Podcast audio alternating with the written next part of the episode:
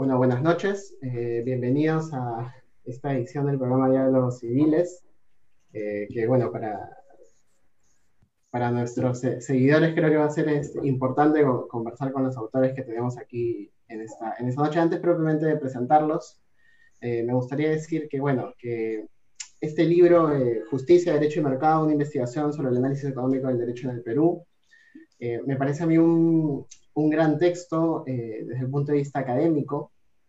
Eh, creo que es un, es un libro que, que faltaba en, en, nuestro medio, sobre todo teniendo en cuenta eh, el tipo de análisis económico del derecho que se ha hecho entre nosotros. ¿no? Y esa, por decir, militancia ¿no? de la idea que existe en algunos sectores, creo que necesitaba una reflexión más académica, una reflexión desde otra perspectiva, ¿no? Y creo que esa es la importancia de este libro. Igual no quiero adelantar mucho sobre, sobre el asunto, creo que la mayoría de personas que, que hemos estudiado en la Facultad de Derecho durante quizás los últimos 20 eh, años eh, hemos tenido algún acercamiento de algún tipo con el análisis económico del derecho, de alguna forma, eh, sea para criticarlo o sea para utilizarlo. ¿no? Y no hay duda tampoco de que el análisis económico del derecho no solamente en el caso peruano se ha quedado en ser un movimiento, ¿no? sino que tenía una influencia también respecto de la legislación, en algunos sectores muy concretos, en algunos eh, sectores también vinculados a la, a la jurisprudencia, ¿no? algunos pronunciamientos, es decir, ha tenido una influencia práctica más que relevante. Y eh, bueno, eso destaca la existencia de este libro que, les recomiendo desde ya que, que lo adquieran, que lo, lo puedan leer.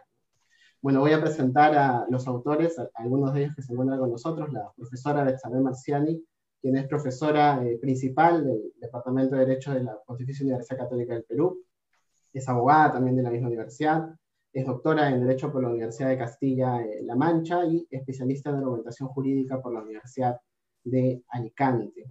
Y también estamos con el profesor José Enrique eh, Sotomayor, quien es abogado y magíster en filosofía por la Pontificia Universidad Católica del Perú, cuenta con una especialización en estadística aplicada por la misma universidad y también es estudiante del doctorado en filosofía por la eh, PUC. Ha sido también eh, becario del máster en democracia constitucional e imperio de la ley en la Universidad de, de Génova. ¿no? Y bueno, es profesor también en la eh, Pontificia Universidad Católica del, del Perú. ¿no?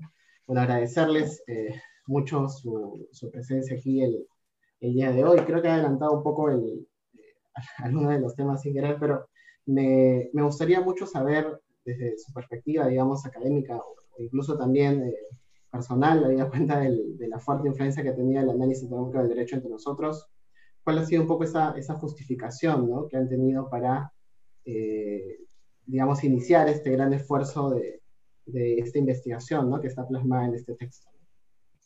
Eh, quizás empiezo, Quique. Bueno, antes que nada, buenas noches, Carlos. Muchas gracias por la invitación a ti y al grupo Atena, grupo jurídico, ¿no? A este espacio de los diálogos civiles. Gracias por esa mirada, además, eh, esta invitación muy interdisciplinaria, porque nosotros no somos civilistas, ¿no? Somos filósofos del derecho los dos. Y te respondo, eh, a ver, yo creo que hay una, eh, digamos, quizás siguiendo los realistas, ¿no? Hay algo de personal en esto, el contexto de descubrimiento, por decirlo de algún modo, y lo decimos en el, libro, pertenecemos a generaciones distintas, ¿no? Eh, yo estuve en la facultad hacia la década de los 90, tengo 46, eh, Quique y, y, y, Leandro Bordán los 30, y en mi época el AED tuvo una enorme influencia. Fue la década eh, de, de, del ingreso, además de toda esta visión económica, de cambios económicos, de dejar de lado un poco la idea del Estado planificador, de entrar a una economía de libre mercado. Entonces, todo este cambio, eh, con las cosas buenas y malas que trajo, eh, eh, iba muy de la mano también de una visión ¿no? económica que eh, se presentaba en distintos ámbitos y que también se presentaba en el derecho. Como tú dices, el AED quizás más influyente que llegó al Perú era esta, esta visión eh, muy de Chicago, ¿no es cierto? Em, muy economicista, podríamos decirlo también, y eh, tuvo gran, gran influencia. Creo que después, y quizás Quique podrá contar un poco lo que, lo que ha pasado ya en las generaciones posteriores, esto se enfrió un poco y especialmente en los últimos años a raíz del boom del eh, constitucionalismo, el pospositivismo, las teorías de la argumentación, todo esto. Y entonces nuestra intención era ver qué quedó, qué ha quedado, cuánto, eh, como tú mismo señalas, hay, por ejemplo, en el ámbito de la regulación, de la visión de la EDE, y principalmente una cosa que creo que no se ha hecho, se ha hecho poco en el medio, porque hay excelentes trabajos sobre AED o desde la AED, pero eh, quizás eh, no muchos, o ninguno quizás, que trate de velar cuáles son los presupuestos filosófico-políticos e incluso filosófico-jurídicos detrás de la AED. Esto que yo llamo la mochila que tiene detrás, ¿no? no bajo el manto de la supuesta neutralidad, bueno, nada es neutral, ¿Y qué hay detrás? ¿no? ¿Qué, ¿Qué, hay? Hay visiones utilitaristas, visiones liberales libertarias, eh, es una visión más propia del realismo jurídico, del positivismo, puede ser compatible con el pospositivismo. Esas eran un poco las inquietudes y las inquietudes personales también en mi caso. Una, una pequeña deuda con los grandes profesores que tuve, sin duda, en la década de los 90, ¿no? Eh, no sé, Quique. Sí, este, igual, buenas noches, Carlos. Es un gusto estar aquí también con, con Betsa, es una gran amiga. Eh, y bueno, entre los tres, con, con Leandro, que no, no, está esta noche, em, emprendimos este proyecto, creo, por, por varias razones, ¿no? Eh, a ver, he tratado de agruparlas mientras Betsa hablaba y se me ocurren algunas. La primera tiene que ver con que una parte importante de la filosofía del derecho, como se enseña el día de hoy, por ejemplo, en el Perú, eh, tiene como dos grandes mitades, ¿no? Hay una parte de teoría del derecho, que es la aclaración de un conjunto de nociones conceptuales, y es una parte muy analítica, ¿verdad? Que, se ha desarrollado mucho contemporáneamente, pero hay otra parte que tiene que ver con la teoría de la justicia. Em, y claro, desde la filosofía del derecho se puede decir mucho sobre la teoría de la justicia, los criterios para distribuir bienes, recursos escasos, eh, merecimiento, etc. Y era injusto en cierta medida que no se estuviese conversando entre esas dos eh, áreas, ¿verdad? Los filósofos del derecho decían cosas sobre la teoría de la justicia por un lado, mientras que quienes hacían análisis económico del derecho estaban hablando de los mismos temas em, sin leerse mutuamente y sin establecer un puente entre ambas tradiciones y eso hacía que ambas no miran sus puntos ciegos, ¿verdad? Tanto quienes hacen teoría de la justicia eh, pueden caer en, lo que se acusa a veces a Rawls, ¿verdad? De hacer una teoría excesivamente especulativa en el plano normativo sin tomar en cuenta las prácticas reales de las instituciones o se puede caer más bien en una suerte de teoría completamente orientada a la eficiencia que no se para pensar en sus presupuestos eh, filosóficos o normativos. Entonces yo diría esa es una primera razón, ¿no? Em, que como personas que hacemos filosofía del derecho y en especial teoría de la justicia, no podíamos em, o no debíamos en todo caso eh, dejar de mirar a un movimiento que además ha dicho mucho sobre los criterios de justicia y de distribución de bienes en el Perú bien o mal, nosotros tenemos un punto de vista más crítico sobre eso, pero algo ha dicho y era necesario discutirlo. Eh, y lo segundo eh, tiene que ver con, por lo menos e, en, mi caso, una, una, una, impresión muy fuerte que me dio cuando yo terminé la, la facultad y comencé a viajar más a eventos jurídicos y era que un movimiento que me había parecido tan grande, central e importante en mi proceso de formación, en la Universidad Católica, era sin embargo un movimiento que a nivel del resto del país, eh, no voy a decir que era inexistente, o sea, definitivamente había gente, pero no era lo que yo creía que era. Em, entonces yo me paraba de repente a veces a hablar de análisis económico del derecho y simplemente no, no hablaba el mismo idioma, no generaba interés y no, este, atraía a, lo que las personas querían escuchar. Y eso mostraba que había una desconexión profunda entre los distintos ámbitos o nichos académicos en el Perú, ¿no? Y eso ameritaba una exploración en clave de hacer una suerte de historia intelectual, ¿verdad? Una sociología académica de qué, qué es este movimiento, cómo surgió, cómo se consolidó, quiénes fueron sus actores, em, qué ideas trajeron, por qué son importantes, etcétera. Y finalmente, por qué, siendo probablemente uno de los movimientos que tuvo mayor repercusión en nuestro propio país, sin embargo, no logró penetrar todas las facultades, ¿no? Por lo menos eh, desarrollar visiones críticas en todo el país. Y esa eh, sorpresa fue anidando poco a poco hasta que se hizo el momento justo de que coincidieran tres proyectos, ¿verdad? Betsabe que quería analizar los fundamentos del movimiento, eh, yo en ese momento estaba trabajando sobre el concepto de discriminación y comencé a ver algunas cosas que había dicho la ED, y Leandro que había hecho una tesis de paternalismo jurídico y que tiene que ver muchísimo con análisis económico del derecho, y esa confluencia fue la que generó el proyecto de, del libro, ¿no? Claro, muy, muy, interesante todo esto. De hecho, eh, me quedo con algunas ideas de lo que, de lo que ustedes han podido ir, eh, ir señalando, ¿no? Esta, esta neutralidad ¿no? del discurso que, que a veces eh, todos los que nos hemos aproximado al, al, análisis económico del derecho a través de sus diferentes expositores, siempre hemos escuchado ¿no? Esta, este cariz científico que siempre ha envuelto a los, a los discursos que se han brindado desde el análisis económico eh, del derecho, ¿no? Lo cual eh, quizá no es tan, tan cierto. También está esta noción de, justicia o esta, este reemplazo, ¿no? De las nociones de justicia por nociones de eficiencia, sin que exista quizá una, una discusión eh, más directa sobre esta, este reemplazo de, nociones, ¿no? Simplemente, aparentemente, una justificación a, a nivel técnico, ¿no? científico, más que político, ¿no? Lo que siempre ha sido eh, una forma de estructurar el discurso de parte de los expositores de, la ED. Yo añadiría algo, algo que creo que también en, la, en las exposiciones de la ED, que me parece que está eh, implícito en el texto del libro, es que hay cierto desdén, ¿no? Por, por la, no solamente por otras metodologías, sino en particular eh, por, la filosofía, ¿no? O sea, esta no necesidad de reflexionar, ¿no? Solamente de, de enfocarnos en lo que finalmente va a terminar generándonos mayores, eh, mayores ganancias, ¿no? Y, y sí es cierto, yo, bueno, yo estoy en San Marcos, no, no, en otra universidad, y en el mundo de, de, San Marcos, digamos, el análisis económico del derecho eh, entró tardíamente, ¿no? Entró recién en los 2000, pero eh, entró también con mucha fuerza, pero no llegó, creo yo, esto lo digo con, con algo de temor de que luego me corrijan, no llegó, creo, a eh, calar tanto el, el, discurso ¿no? de la ED.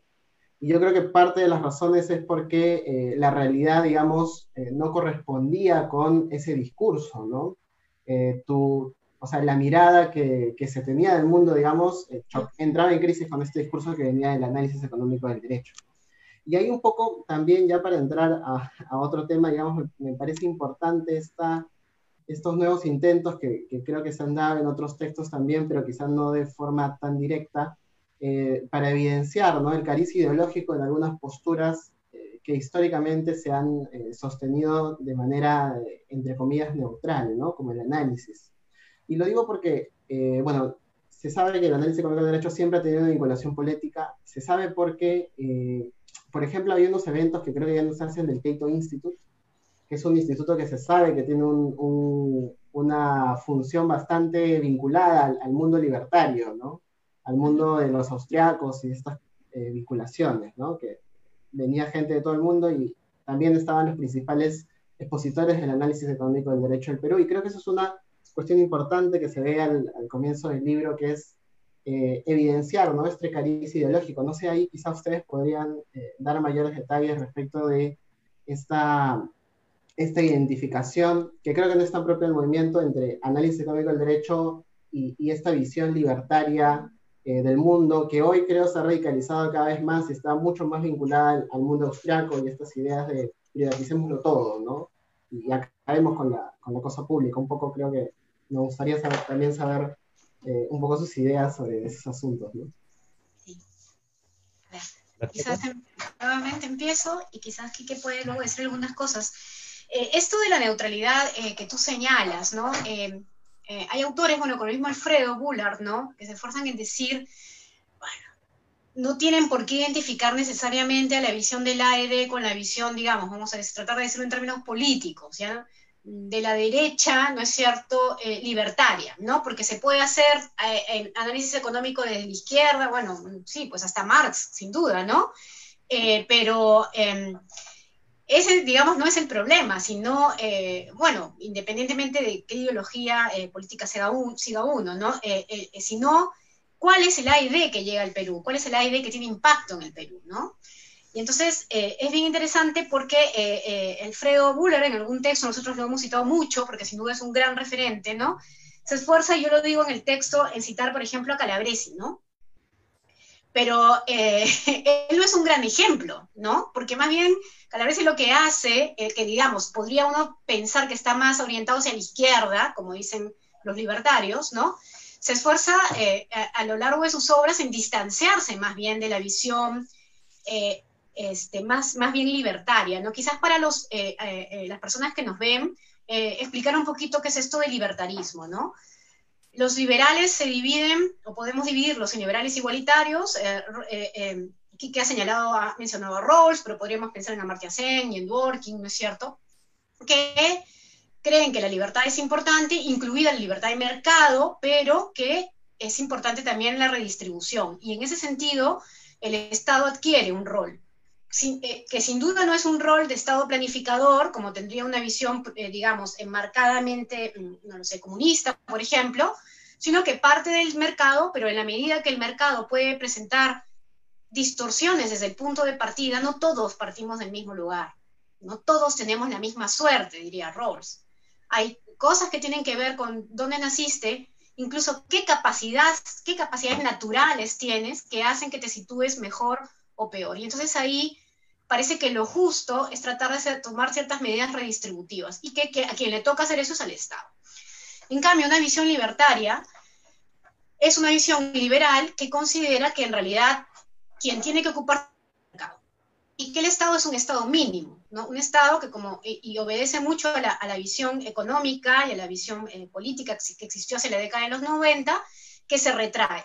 ¿no? Por lo tanto, mejor privatizamos, menos Estado, más privatización. Los particulares lo van a hacer mejor, visión más bien utilitarista, de eficiencia, o los particulares por derecho natural, ¿no es cierto? Tienen el derecho al libre intercambio y más bien el Estado es casi eh, eh, que un mal necesario. Entonces el Estado, para que esté la policía, para que esté el sistema de justicia, pero para nada más. Todo lo demás es intervención. Eh, eh, ¿no? Decía, eh, cuando el Estado te cobra impuestos es como si te obligara a hacer trabajos forzados, cuando te, cobra el impuesto a la renta, ¿no? Eh, y claro, esta es una visión que viene muy respaldada, y por eso digo, es verdad que uno puede hacer análisis económico en esos términos desde la izquierda a la derecha, pero esa es la visión, sin duda, que ha venido detrás, ¿no es cierto?, de mucho del análisis económico en el Perú y que claramente está, por ejemplo, en Posner. ¿Cuál es la finalidad eh, que debe perseguir el derecho? La eficiencia, ¿no? entendida como maximización de la riqueza. ¿no? Entonces uno, la pregunta es, ¿y la maximización de la riqueza para qué? ¿Como un fin en sí mismo o como un medio? ¿no? Si tú lo ves desde la filosofía política y desde la teoría de la justicia, lo que te dirían es, es un medio. La eficiencia es un medio, no es un fin en sí mismo. ¿Cuál es el fin? ¿Cómo distribuimos justamente en una sociedad? Y entonces entras en una discusión que es más bien de tipo filosófico-moral o filosófico-político. ¿Qué es lo justo? Eso es algo que muchos de los seguidores del AED, ellos dicen, no, esa es una discusión moral, etérea, eh, abstracta, no nos vamos a poner de acuerdo, etc. Lo importante es buscar la eficiencia. Pero claro, la pregunta que uno tiene que hacerse es, ¿eficiencia para qué? ¿Cuál es el fin último? Porque la fin último, es un fin instrumental, ¿no? Eh, así como la propia maximización de la riqueza debe ser un fin instrumental, no un fin en sí mismo, ¿no? Al contrario, es tener una visión fetichista de la riqueza, ¿no? Y, por eso, sí, lo que tú dices es, hay una gran conexión entre el AED que se ha hecho en el Perú, no digo que lo hayan hecho todos, porque hay han habido seguidores más bien de Castro, fuerte, muy fuertemente vinculada a las visiones libertarias o utilitaristas, ¿no? que es la otra, la otra rama, digamos, la otra tendencia que puede haber en el aire. Quizás, Quique, no sé si en eso... Complementar un par de cosas, ¿no? Eh, era interesante lo que decía Carlos, porque yo me acuerdo que, eso lo, lo, apunto también en la introducción del libro, ¿no? E, es verdad y es mentira cuando se dice que en realidad se puede hacer análisis económico del derecho desde cualquier trinchera ideológico-política. es verdad porque es trivialmente verdadero, es decir, eh, finalmente hacer análisis económico del derecho en un sentido muy laxo es usar teoría económica, ¿verdad? Y eh, aplicarla al análisis de instituciones jurídicas. Eh, pero es mentira en el sentido de que no es a eso a lo que se están refiriendo muchas personas cuando dicen hacemos análisis económico del derecho, sino se refieren a un paquete completo que hace referencia a una tradición intelectual, ¿no? que ahí oscila, ¿no? A veces es una tradición eh, neoliberal, pero más pragmática a la vez como la de Chicago, a veces es una tradición de base mucho más filosófica como la austriaca, a veces se confunde a las dos y se genera una mezcolanza ahí al medio, entonces la persona te dice, sí, yo soy libertario, pero a la vez defiendo un conjunto de tesis del análisis económico del derecho que son eh, utilitaristas en un sentido antilibertario, y entonces se les hace pues una mezcolanza muy poco difícil de tener sentido en la realidad.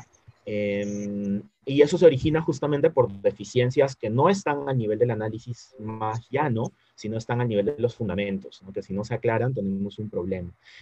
Y también es, digamos, trivialmente verdadero porque esta tradición de hacer análisis basado en herramientas económicas de instituciones jurídicas, eh, Leiser llama varias veces la, la, atención de que, claro, no, no, es una, no es un monopolio estadounidense él menciona mucho la obra de Pietro Trimarchi, ¿no? Y dice que Pietro Trimarchi en Italia también usaba herramientas económicas para analizar instituciones de la responsabilidad civil extracontractual.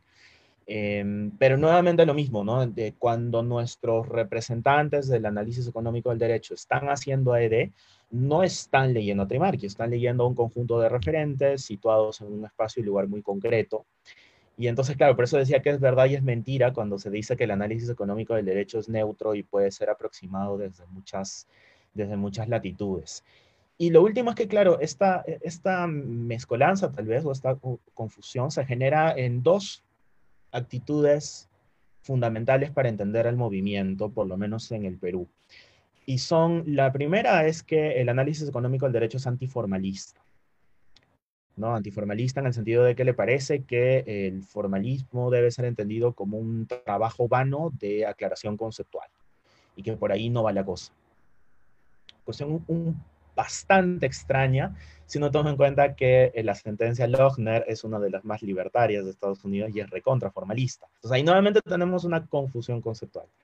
Y el segundo es que el análisis económico del derecho peruano es... Eh, antiteoricista, ¿verdad? Justamente por lo que decía Betsabe, eh, le, parece, por ejemplo, que hablar de justicia es hablar de ideas difusas, ideas vagas, indeterminadas, eh, y que la aclaración conceptual de eso es una tarea vana y no tiene ningún sentido. Entonces, esas dos actitudes mezcladas hacen como un cóctel que como resultado trae abajo muchas confusiones.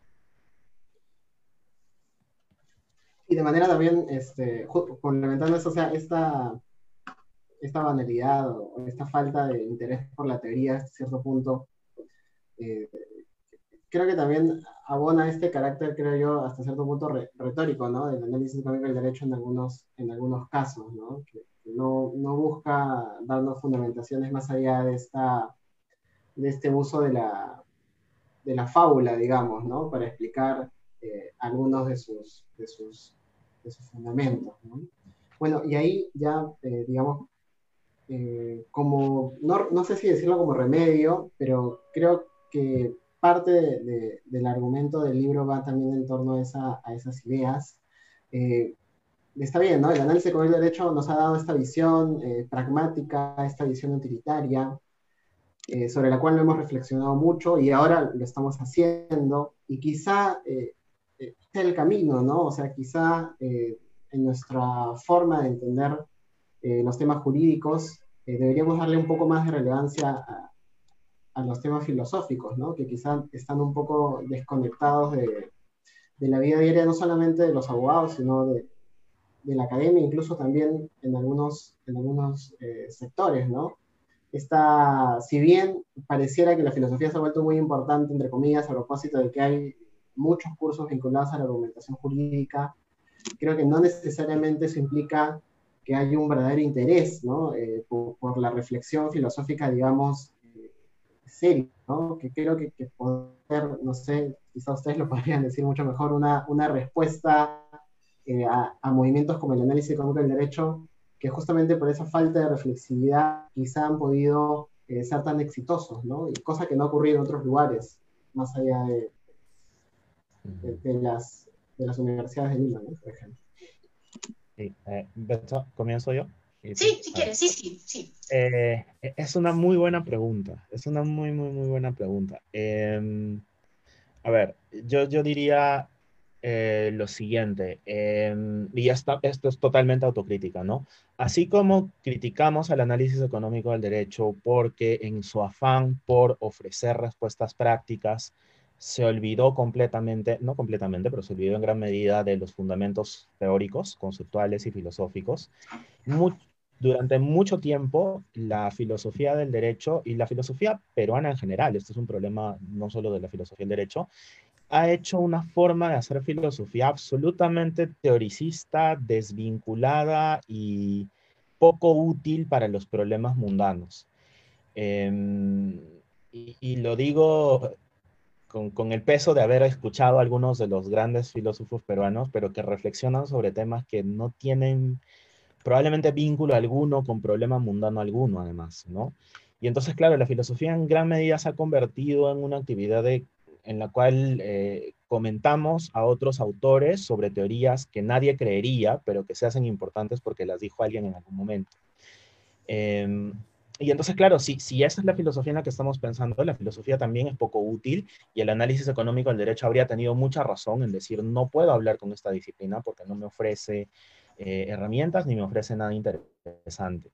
Em, pero claro, lo, que pasa es que hay otra manera de, hacer filosofía, em, metodológicamente más clara eh, y que dialoga con problemas eh, más mundanos, que es la que pudo ofrecerle al, al, análisis económico del derecho aquello que estaba buscando, ¿no? los fundamentos que necesitaba para construirse de manera más sólida.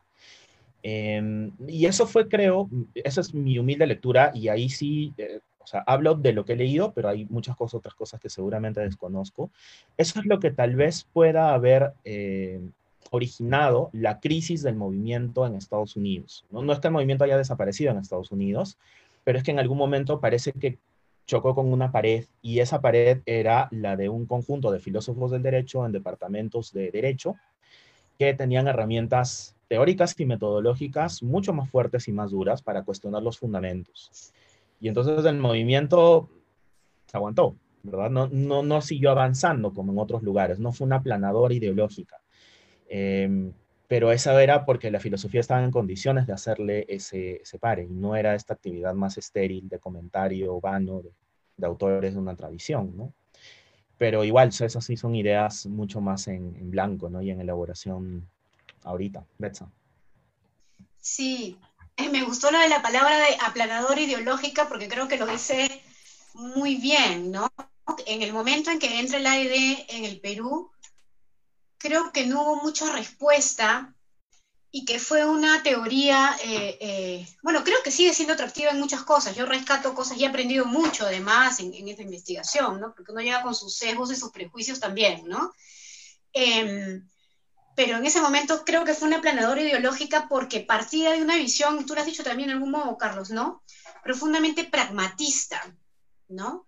Y el pragmatismo, que eh, es curioso porque eh, eh, Dworkin eh, dice de Posner que, claro, él no quiere hacer teoría, ¿no? quiere decir teoría moral, teoría de la justicia, ¿no? No le interesa la teoría, ¿no? Y, y él lo dice muchas veces, Posner, ¿no? no importa la teoría, estas son conversaciones un poco este, abstractas, o qué es la moral, o qué es la justicia, etcétera, ¿no? qué es la ética, etcétera. Lo importante es buscar las consecuencias, una visión consecuencialista, ¿no? Y muy, pragmatista. Y entonces el pragmatismo es una teoría que yo creo, eh, filosófica también, eso es lo curioso, porque yo, él dice, yo no voy a hacer teoría, pero estás haciendo teoría. Eso es lo, eso es lo que tratamos un poco de decir en, el libro también, los tres, quizás yo más por el, por el enfoque, eh, eh, ¿no? Pero en el fondo estamos los tres de acuerdo en eso, ¿no? Eh, no vayas de neutral porque tú estás asumiendo una visión, y de hecho el pragmatismo es una visión filosófica, ¿no? Y de hecho Posner sigue mucho a Rorty, que es un filósofo, ¿no? eh, em, pero eh, es muy persuasivo el pragmatismo, ¿no? Porque, claro, es vamos a mirar la realidad, vamos a mirar cómo funcionan las cosas, vamos a mirar las consecuencias. Es una visión consecuencialista y en eso se acerca también el utilitarismo, aunque creo que hay que hacer distinciones, como dice Kike, entre ser utilitarista y ser libertario.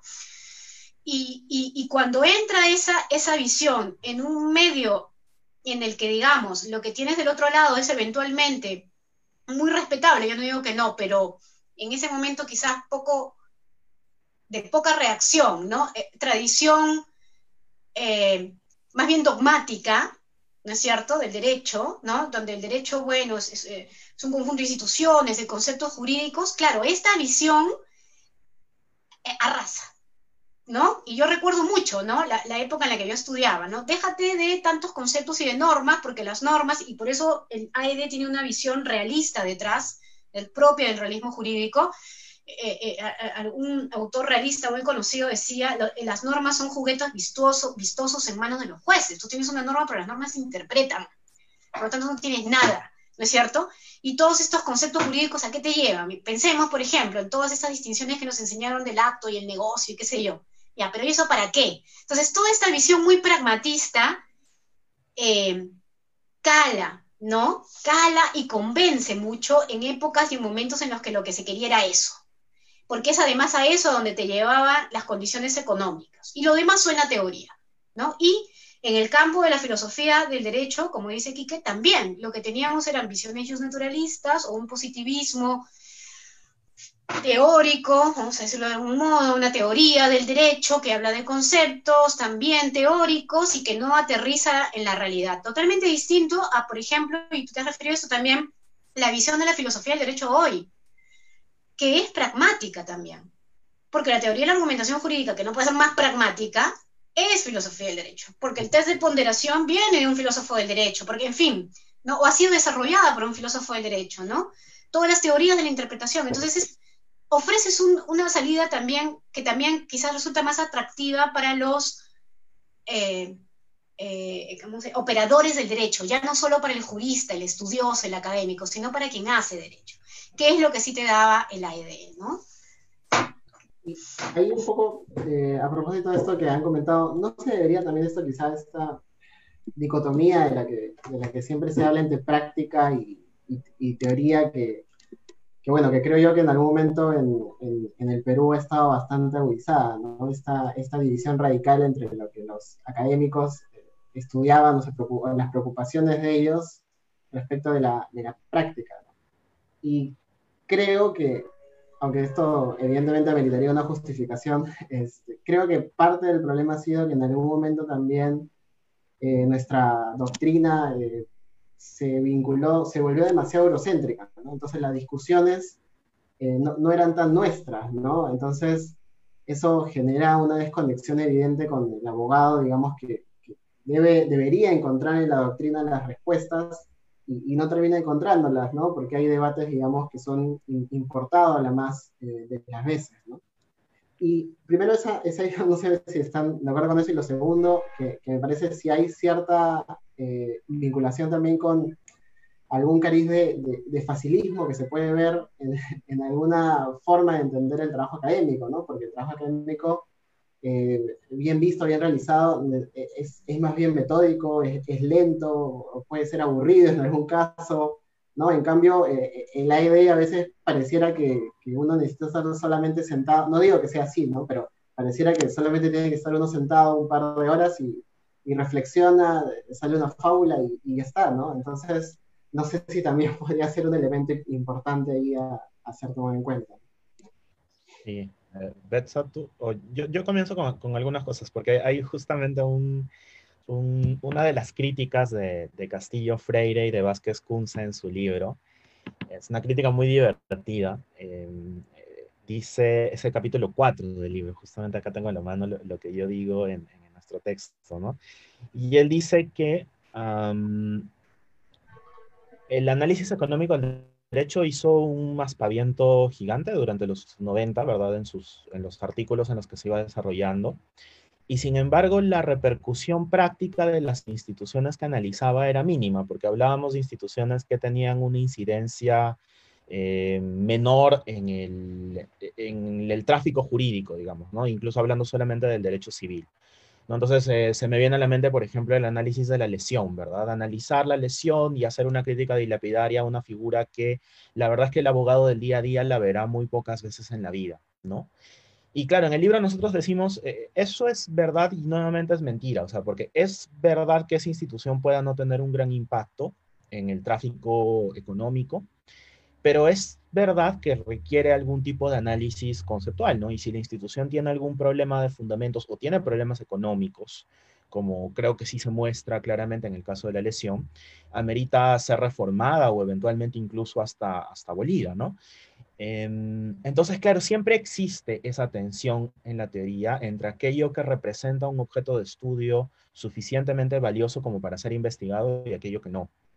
Em, y quien lo sufre con mayor este, actualidad el día de hoy probablemente sean justamente los filósofos del derecho, ¿verdad? Los objetos de estudio a los cuales se abocan muchos de los artículos de filosofía del derecho son problemas eh, sin ninguna repercusión práctica en el tráfico jurídico del día a día, ¿no? Es decir, la, la aclaración sobre sobre qué es un sistema normativo usando teoría de conjuntos no tiene una repercusión mundana en, cómo operamos. Pero sin embargo, sí tiene una importancia para la aclaración de qué es lo que hacemos finalmente. ¿no? Em, y ahí es fundamental, por lo menos como yo lo entiendo, que existan tres niveles, ¿verdad? Hay un nivel que es algo así como la teoría pura del derecho, sin usarla en el sentido de Kelsen, sino la teoría teórica del derecho, que discute un conjunto de problemas muy importantes, pero no eh, que el abogado práctico no va a sentir que son importantes o que son relevantes o necesarios, pero que necesitan ser traducidos a un segundo nivel. La importancia más, más importante, para ser redundante, en, en, este proceso está en esos académicos de segundo nivel, no segundo nivel no estoy diciendo segundo nivel por despreciarlo, sino están debajo y su función es fundamental, pero lo que tienen que hacer es traducir un conjunto de discusiones que están muy arriba, muy abstractas, en términos no solamente comprensibles para los operadores jurídicos, sino además útiles para los operadores jurídicos. ¿no? Y esto yo lo veo exactamente, es como una traducción. Y, yo lo veo clarito en la argumentación jurídica, ¿verdad?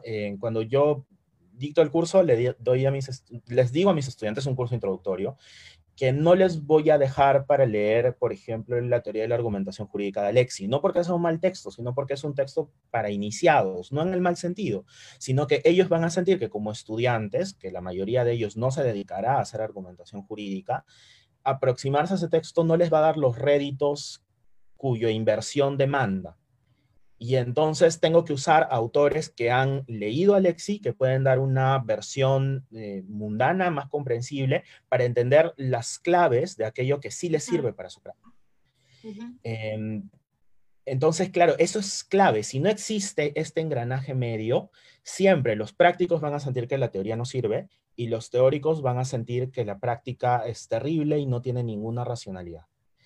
Pero si ese punto medio existe, y es clave que exista, se puede establecer un vaso comunicante entre aquellos que se dedican al mundo práctico y aquellos que se dedican a hacer teoría, ¿no? Sí. Eh, bueno, creo que lo ha dicho muy bien, eh, que solo eh, una cosa quizás más general, porque era una pregunta que tú este, nos habías hecho antes, Carlos, ¿no? Porque en el fondo es claro, ¿qué, ¿qué importancia puede tener la filosofía del derecho en todo esto? No solo en lo de la ED, ¿no? Obviamente uno defiende sus, su, eh, digamos, su línea, ¿no? Y su ciencia, o como sea, o su disciplina, ¿no? Eh, mm, yo siempre eh, digo que quien cree que no es importante la teoría, y cuando estamos hablando de teoría, estamos hablando de, de, filosofía, ¿no? De filosofía jurídica, de teoría del derecho, de teoría de la justicia y de filosofía moral, porque están tremendamente conectadas, ¿no? Y, quien, y el eh, jurista práctico incluso que cree que no es importante es bastante ingenuo. o que no le sirve es bastante ingenuo porque como te decía en el caso de la AED, hay detrás asunciones. No digo que para dedicarse a la filosofía y que todos tenemos que ser filósofos, pero creo que en clave lo que dice Dworkin, por ejemplo, cuando habla de los jueces, dice, ¿por qué un juez debe ser filósofo? ¿No? Te permite entender qué posición tienes tú en el derecho, cómo ves el derecho. Por ejemplo, cuando nos enseñan interpretación, a veces enseñan métodos, ¿no? Pero el hecho de tú usar ciertos métodos, privilegiar ciertos métodos. Ahora, por ejemplo, hemos hablado con Quique de este tema de la interpretación constitucional, escribimos algo sobre eso hace unas semanas, eh, de lo de la vacancia. Bueno, privilegiar la histórica, ¿de dónde viene? ¿Por qué privilegias la histórica? ¿Por qué privilegias la originalista? ¿Por qué no la evolutiva? Eso no es casual, eso corresponde a la visión que tú tienes del derecho. Si tú eres un formalista y tienes una tendencia más formalista, optarás probablemente, no digo que siempre sea así, pero optarás probablemente por, por interpretaciones más literales, originalistas o de tal tipo. Si tú te acercas a visiones, por ejemplo, más cercanas a los estudios críticos, pensemos feminismo, estudios de coloniales y todo esto, bueno, tú vas a tener una visión muy rompedora de la interpretación, muy abierta de la interpretación, bienvenida a la evolutiva y eventualmente muy disminuida de los límites institucionales. Casi que se puede hacer todo, ¿ok? Y entonces creo que es importante, como le digo yo a mis alumnos en el curso, casi que es una cuestión hasta psicológica. De reconocer dónde estamos situados, ¿no? Tú crees que se debe, en fin, distribuir o no, de qué modo, que el derecho de buscar la eficiencia o no, es porque tú tienes una visión más libertaria o más igualitaria, eh, comunitarista, por lo tanto, eh, y el derecho habla en todas, eh, en todas esas voces. Y entonces yo creo que es fundamental y uno peca de ingenuo al pensar que la filosofía no está detrás de nuestras interpretaciones, detrás del modo en que entendemos la argumentación, ¿no? Si tú crees que la argumentación es persuasión, como creen muchos que están, eh, que auspician básicamente cursos de litigación en lo que lo importante es cómo hablas, cómo convences, etcétera, es porque tú tienes una visión probablemente muy realista del derecho, muy de la línea realista, ¿no? Y, y, es más, está hasta en cómo planteas la enseñanza del derecho. Si uno mira los cambios de planes de estudios de los últimos años, ahí hay filosofía. Grandes influencias del realismo, grande influencia del, del pospositivismo, dejamos de lado las visiones positivistas duras. Entonces, este, yo creo que es eh, eh, eh, útil por eso, porque nos permite cuestionarnos dónde estamos parados, qué es lo que estamos haciendo y no caminar simplemente haciendo las cosas sin saberlo, ¿no? Y dos, porque en la línea de lo que dice Quique, yo creo que la teoría del derecho, la filosofía del derecho, voy a decir teoría del derecho, puede hoy día además ser muy útil. Yo sí tengo, Quique tiene una influencia más grande de, la, de la escuela de Génova, ¿no? Yo, tengo una influencia más grande quizás de Atienza, ¿no? Eh, y de García Figueroa y de estos profesores más, más en la línea del pospositivismo. Y entonces, claro, ahí eh, eh, esta cuestión analítica que te da el positivismo, ¿no? Que es interesante, buena, sí, está bien, pero en la medida, como dice Atienza, que te, vas, que te sirva, ¿no? Para la práctica jurídica, ¿no? Que te sirva, por ejemplo, para mm, ayudar a que los jueces y los demás operadores del derecho argumenten mejor, que guíe la argumentación jurídica, ¿no? Que resuelva problemas reales, importantes, vinculados a la justicia, ¿no es cierto? Vinculadas a la justicia distributiva, a la igualdad, etcétera, ¿no? Si no, ¿para qué tienes filosofía, ¿no? Que es un poco eh, la línea más, eh, eh, en ese sentido, este, quizás menos solo teórica, ¿no? Sí. No, muchas, muchas gracias por las respuestas. Este, bueno, creo que que ya para, para ir a otro, a otro tema, me parece que una cuestión importante también eh, del libro, un poco al, final, con, las, con el análisis ya de situaciones concretas, eh, creo que va en, torno también a, a, la desmitificación que ha habido respecto de la ED en los últimos años, ¿no? Yo creo que la ED construye parte de su, de su imagen en torno a un mito, ¿no? Esta, este alcanzar una, una, mejor justicia a través del reemplazo de estas categorías equivocadas. Y, pero creo que parte también del argumento del libro es, detengámonos a reflexionar sobre la idea, pero no lo descartemos del todo, ¿no? Eh, sino más bien entendámoslo quizá como, como parte ¿no? de, de, de, las herramientas con las que podemos aproximarnos al mundo, al mundo legal. ¿no? Que no sea excluyente, como pareciera, a propósito del tema de las currículas, hay en algún momento algunas universidades optaron por, por tener una currícula que quizá iba orientada ¿no? a, cierta, a cierta corriente y, eliminaron las, las, demás perspectivas. Y en ese sentido, ¿a qué, punto, a qué punto, eh, digamos, a ustedes les parece en el mundo de la, de, la educación legal, ¿no? Justo nosotros tuvimos un programa con, con Daniel Quiñones hablando acerca de, temas vinculados a, a, la educación legal. Hubo hace poco un, un post de, de, un joven que había regresado a hacer un máster en Estados Unidos también sobre la educación legal y la, vinculación, la forma en la que se entiende modernamente, digamos, ¿no? Ha, habido muchos textos también eh, publicados en los últimos años repensando la, labor dogmática, ¿no? tanto a nivel continental como del mundo anglosajón también, ¿no? No sé, eh, en ese punto, ¿ustedes qué piensan respecto de la, de la necesidad, ¿no? De, asumir entre nosotros también eh, estas discusiones respecto de, de, la metodología, que creo que también el libro puede ser un paso importante hacia cuestionarnos esos temas, ¿no? De ver digamos, críticamente las demás perspectivas del derecho más allá de la, de la, dogmática, pero sin quitarle tampoco el valor a la dogmática. No sé qué podrían opinar Yo digo un par de cosas breves, porque tú, Kike, creo que puedes hablar más, además de la, eh, la importancia de la EDE, ¿no? Hoy, eh, una cosa más, más general, ¿no? Eh, yo creo que hay que quedarse con lo bueno de cada cosa, ¿no? Eh, Quique hablaba, y, y, yo lo molesto siempre porque tiene una influencia mucho más grande de la escuela genovesa, digo, pero se critica mucho el positivismo, eh, ¿no? Eh, ya toda esta línea de la teoría del derecho, pero eh, digamos, si algo bueno nos ha dado el positivismo es su visión analítica, por ejemplo. Y siempre digo yo esto a, los alumnos, ¿no? Esta, esta, esta cosa, lee a Guastini, por ejemplo, ¿no? es tan ordenado, ¿no? Tan de establecer las categorías, las definiciones. Y uno, cuando es estudiante, a veces pasa por eso, tiene toda una confusión cacao en la cabeza, yo digo, ¿no? ¿No? Y es muy importante para un abogado eso, ¿no? Separar, distinguir un poco en, la línea del título ¿no? de, de, Guastini. Yo me quedaría con esto, por ejemplo, ¿no? La dogmática, la dogmática es fundamental. No podemos hacer derecho, eh, eh, digamos, del día a día sin dogmática, sin duda, ¿no? Eh, y en el AED, pues yo creo, y también lo dice Atienza, este, esta racionalidad, ¿no? También, esta, esta, esta, eh, porque, porque tenemos una racionalidad medio fin, también es parte, ¿no? Y por ejemplo, cuando vamos a evaluar, pero de verdad, no como se hace en Perú, ¿no? La, idea de racionalidad, costo-beneficio de una ley, por ejemplo, ¿no? En, términos de regulación, se ha usado mucho, ¿no? La, la, visión económica para la regulación.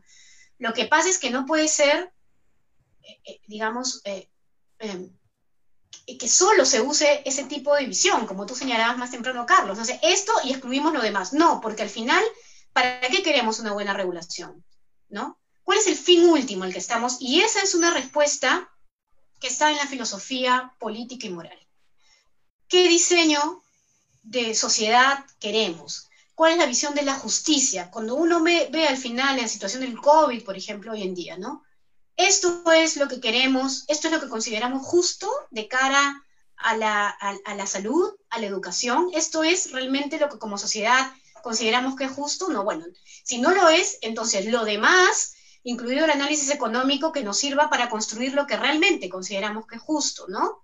Eh, en términos, por ejemplo, de, de distribución, ¿no? Ya sobre la AED, más específicamente, sin duda, Quique, que es quien ha entrado en el análisis más profundo en el libro, ¿no? Más específico de la AED, ¿no? Sí, este, no, igual lo, que ha dicho Betsa es en realidad eh, la clave para entender el problema. Estoy completamente de acuerdo. Em, pero complementaría algunas, algunas cosas tal vez, ¿no? Eh, la, pregunta de Carlos era buena, es ¿qué, qué queda y qué hacemos con el análisis económico del derecho y cómo lo incorporamos en el estudio del derecho el día de hoy. Y ahí se me ocurren eh, tres cosas de, tres personas. Eh, la primera es una frase muy bonita que tiene este filósofo argentino, eh, Mario Bunge, ¿no? que murió hace poco, y él siempre, bueno, no, no, siempre, en los pocos textos en los que habló del derecho, él definía el derecho como una tecnología social. Entonces él decía, bueno, el derecho se parece mucho más a la ingeniería que a una ciencia social, y se parece mucho más a una ingeniería porque su función no es decirnos cosas sobre la sociedad, como las ciencias sociales, sino es más bien utilizar la evidencia que, que recaban las ciencias sociales para perseguir un conjunto de finalidades determinadas por debates filosóficos Queremos una sociedad más justa, queremos una sociedad más ordenada, queremos una sociedad más ecológicamente responsable, etcétera. Esas finalidades están fuera del alcance, digamos, de las ciencias sociales y del derecho, son finalidades que se definen en el plano deliberativo y filosófico. Las ciencias sociales nos otorgan el conocimiento necesario para esas intervenciones y el derecho las canaliza para lograrlas. ¿No? Entonces él decía, es imposible pensar un derecho que no esté informado por las ciencias sociales porque sería un como organizar el mundo lanzando una moneda, ¿verdad? Voy a sacar una ley a ver si funciona y si tengo suerte funciona y si no, no lo hace. No tendría ningún sentido, ¿no? Entonces, eso es un poco lo que decía Bunge desde un mundo ajeno al, derecho, ¿no? Eh, la, la, segunda que me parece muy interesante y que se vincula a lo que decía Carlos es una frase que Felipe Osterling tiene en la presentación del libro de Mario Castillo y de, de Vázquez Kunze. Y él dice, ah, no está mal estudiar el análisis económico del derecho ni verse seducido por este, pero lo que no puede pasar es que nuestros estudiantes no se formen primero en un conjunto de categorías eh, jurídicas básicas, porque sin entenderlas bien no van a poder criticarlas y no van a saber dónde está el problema ni cómo transformarlas. Y entonces, claro, lo primero que uno podría decir es, no hay un poco de tensión entre estas dos visiones, porque una nos dice, el derecho es una herramienta técnica para conseguir finalidades sociales, y en ese sentido sus categorías conceptuales siempre están sujetas a cuál es la finalidad que yo quiero lograr, no tiene autonomía teórica, digamos. Y la segunda nos dice, sí tiene una autonomía teórica, y esa autonomía teórica es tan importante que el estudiante debe conocerla antes de abrirse a otras ciencias sociales. Em, y esa es una tensión en la cual vive el derecho. No es una tensión constante en la que siempre probablemente va a vivir. Es cuál es su nivel de autonomía, cuál es su nivel de margen para manejar un conjunto de conceptos y poder operar con estos eh, en el mundo. Em, y, es complicado, ¿no? Y la tercera eh, cita que, me acuerdo que tiene que ver con este problema es una de Posner, ¿verdad? Posner en estos textos más metodológicos en los que él se define como un pragmatista, hay una parte en la que dice algo como, bueno, yo reformaría la educación en las facultades de Derecho, mantendría muchos de los cursos de análisis de casos y análisis conceptual, pero metería mucho más el análisis de herramientas estadísticas, conocimiento de ciencias sociales, etcétera, ¿no? Y nuevamente es el mismo problema, ¿no? Es decir, ¿cuál es el nivel de autonomía? ¿Cuánto margen le damos a las carreras de derecho para no hablar con las ciencias sociales y desde qué punto necesariamente lo tienen que hacer? Yo pongo un ejemplo muy mundano, que es el ejemplo del capítulo que más allá de la introducción tuve en el libro, ¿no? Em, y que es un, probablemente lo que voy a decir ahora vaya a sonar un poco políticamente incorrecto respecto de los debates que estamos teniendo el día de hoy, pero creo que es necesario decirlo. No basta con la buena voluntad y el buen corazón para lidiar con el problema de la discriminación. ¿no? Y esa es creo una enorme deficiencia de quienes hacen, por ejemplo, derechos humanos o derecho constitucional. ¿no? Es decir, creen que porque la condena moral sobre determinados comportamientos o conductas es eh, dilapidaria, eso basta para transformar comportamientos, ¿no? Y entonces escuchamos una retórica expansiva sobre la discriminación y hoy todas las muestras de discriminación son condenadas y hay que aplastarlas a todas y hay que prohibirlas a todas. Bueno, las ciencias sociales nos dirían varias cosas. Para comenzar, nos dirían que no siempre la prohibición es la mejor estrategia. Nos dirían que tenemos que usar los incentivos para poder moldear a veces el comportamiento de las personas. Nos diría que muchas veces ellas son sesgadas Em, la sociología nos hablaría, por ejemplo, de nociones como la de violencia simbólica para ver de qué manera los prejuicios y la discriminación están enraizadas en nuestra propia cultura. Y entonces nuestras estrategias jurídicas no serían tan toscas, ¿verdad? No pensaríamos que la primera opción para lidiar con un problema es la prohibición, sino pensaríamos de qué manera podemos eh, usar todo lo que sabemos sobre la conducta humana y la conducta de las sociedades para poder lograr transformaciones que nos interesan. Y ese es un enfoque que tiene el buen análisis económico del derecho. Los buenos análisis sobre discriminación en el análisis económico del derecho parten de mostrar que la solución tal vez no esté por el lado de la prohibición, sino esté por el lado de todo un conjunto de estrategias más blandas. Claro, lo que pasa es que es feo decir eso, porque significa, entre comillas, que estás dejando que el mundo funcione tan feo como funciona, pero tal vez habría que aceptar con humildad que el derecho no puede hacer tampoco mucho más que generar incentivos, promover comportamientos y que a veces las prohibiciones simplemente no funcionan. Claro, sí, igual, entonces eso habla, pues, ¿no? De, para ya ir cerrando, digamos, de la necesidad, ¿no? De acercarnos hoy en día de la manera eh, más humilde desde cada uno de, nuestros campos, ¿no? Yo, en particular ahora estoy muy dedicado a la dogmática y, y, entiendo mis limitaciones en torno a eso, ¿no? Y lo mismo debería pasar con todos los otros enfoques metodológicos que existen, ¿no? O sea, no, no debería existir eh, esa, eh, por decirlo de alguna manera, cierta soberbia, ¿no? De ciertos enfoques de decir, eh, yo soy mejor que, que, otros, ¿no? Cuando en realidad debería existir la posibilidad de, que haya un diálogo, ¿no? Ciertamente un diálogo que nos mire como, como iguales en ese, en ese ámbito, ¿no? De, de la academia, ¿no? Eh, bueno, yo quiero, quiero agradecerles. No sé si ustedes quieren añadir algo más eh, a, lo, ya señalado. De hecho, ya la invitación a que las personas adquieran el, el libro está, está hecha de, de por sí, así que no sí. sé si no, Carlos, te, te, quiero agradecer porque me he sentido muy cómoda, ha sido una muy, muy, muy, muy, buena discusión y te agradezco por las grandes preguntas. El viernes tenemos, bueno, no sé si todavía hay inscripciones, una presentación que estará a cargo también de Manuela Tienza, que es quien hace el prólogo del libro. El viernes es a las 10 de la mañana, me parece, ¿no, eh, Quique? Eh, que se hace con inscripciones a través del CICAF. No sé si todavía están abiertas las inscripciones, pero bueno, invitamos a quienes quieran estar en la presentación. Como digo, va a haber una exposición de, de Tienza, ¿no? Y luego una segunda parte también en la que Nancy, eh, bueno, Noemí va a estar en la primera, Sara Carracedo, Cesariga, para comentar la segunda parte, ¿no? Bueno, están invitados también, invitadas. Gracias. Por mi, parte, por mi parte, igual, muchas gracias, Carlos, por la invitación. Ha sido este, una excelente charla. Igual compartir ideas con Betsa y contigo es, siempre muy interesante. Em, y nada, lo, importante es seguir generando espacios en los que dialoguen las distintas ramas. ¿no? Es, si algo podemos legar como generación a lo que viene en el, en el porvenir es establecer puentes donde antes no lo sabían, ¿no? Y es importante generar estos espacios para que ello pase. Así que nada, reiterar igual que, que Betsabela la invitación para quienes eh, gusten de conectarse el viernes, creo que es a las 10 de la mañana. Eh, y las inscripciones están ahí en el Centro de Investigación y Asesoría Jurídica de la PUC, ¿no? El CICAJ. Eh, y eso, muchas gracias.